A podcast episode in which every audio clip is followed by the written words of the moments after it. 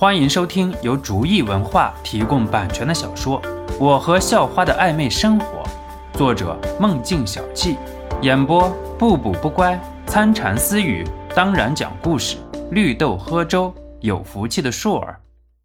第一百三十集，看着冯华飞的无脑行径，肖诺也是无语到家了。自己要是真的是什么狠人的话，这家伙现在又会是什么样？这个时候，光头男已经从地上爬了起来，虽然是被肖诺一脚踹飞，可是却没有受什么内伤，最多就是皮肉有点疼。光头男也清楚是肖诺手下留情了。呃，冯大少，我看这件事情就算了吧，您和这位少爷之间可能有什么误会，好好说说。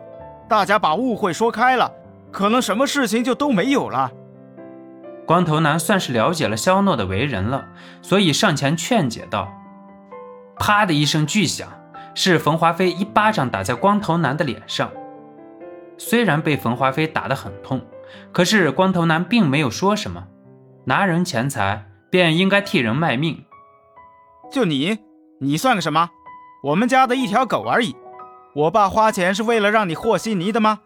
和稀泥谁都能干，我爸养的是打手。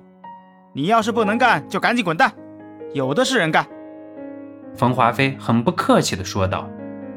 听了冯华飞的话，光头男只能默默退下。虽然离不开冯家的薪水，可是也不愿意再和肖诺为敌。呵呵呵。我觉得我应该替你爸爸，还有这些为了你拼命的人教育教育你了。虽然他们做了不少坏事，可是还有最起码的人格。很可惜，你连这个都没有了。肖诺这次真的愤怒了，对待别人，这是肖诺的底线。哼，你算个什么东西？虽然我不清楚你怎么买好了这个叛徒，可是别的人你买不通。你们都给我上！冯华飞指了指剩下的人，然后大叫道：“剩下的人虽然没有和肖诺正面冲突，可是从肖诺的身手之中也能看出来，自己上去肯定也是一脚被踹飞。如果人家真的生气的话，真的踹出点问题，那可就不好说了。脸面是人家的，小命才是自己的。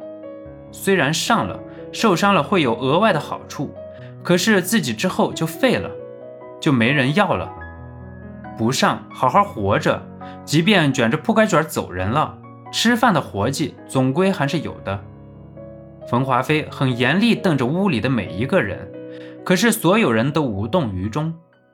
无论冯华飞如何歇斯底里的咆哮，没有人有要行动的迹象。至少肖诺的神识是这样给出的结果。不过，肖诺也是很轻松地环视了剩下的人，只不过这次有了结果，每个人都像做错了事情的孩子，都低着头，不约而同地向后退了半步。看到众人的表情，肖诺倒是很满意的点点头。这些人正如他所说，还没有失去做人最基本的良知。这些还有救的人，肖诺不介意想办法帮他们一下。只不过这一切看在冯华飞眼里，可就是另外一种感觉了。自己带了那么多人，却被肖诺一个人的能力震慑住了。别的人最多就是自己找来的打手，如果求饶，肖诺肯定就放手了。而且从现在看，都不需要有求于肖诺，肖诺都默认放了他们了。而看看自己，自己才是真的想要对付肖诺的人。自己求饶就管用吗？更何况自己就为了找面子才出现今天的事情的。自己如果向着肖诺求饶，那岂不是把面子丢得更大了？丢面子的事情，对冯华飞这种二世祖是绝对不能忍受的。当断不断是最大的危害。冯华飞没有犹豫，当即决定对肖诺出手。别的人都不靠谱，自己的事情自己解决。天欲使其灭亡，必先使其疯狂。人在疯狂的时候都是失去理智的。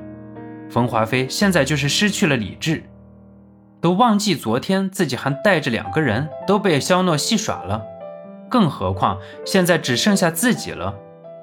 冯华飞还犯了一个错误，打人的时候要让招式尽可能精简，这样才不能让对手看出自己要出什么招数。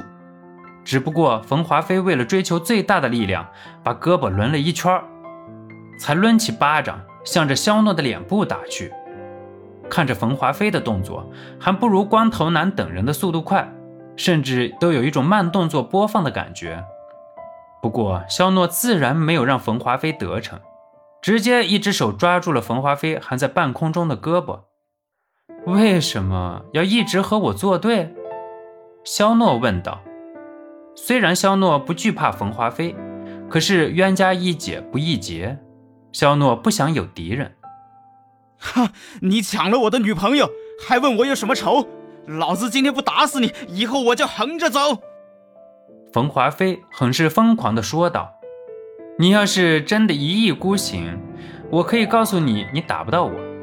不过你可能没有机会横着走了，或者说没有机会走了。”至于出行方式，那就用爬的好了。”肖诺轻描淡写的说道。本集播讲完毕，感谢您的收听，喜欢请点击订阅加关注，下集更精彩。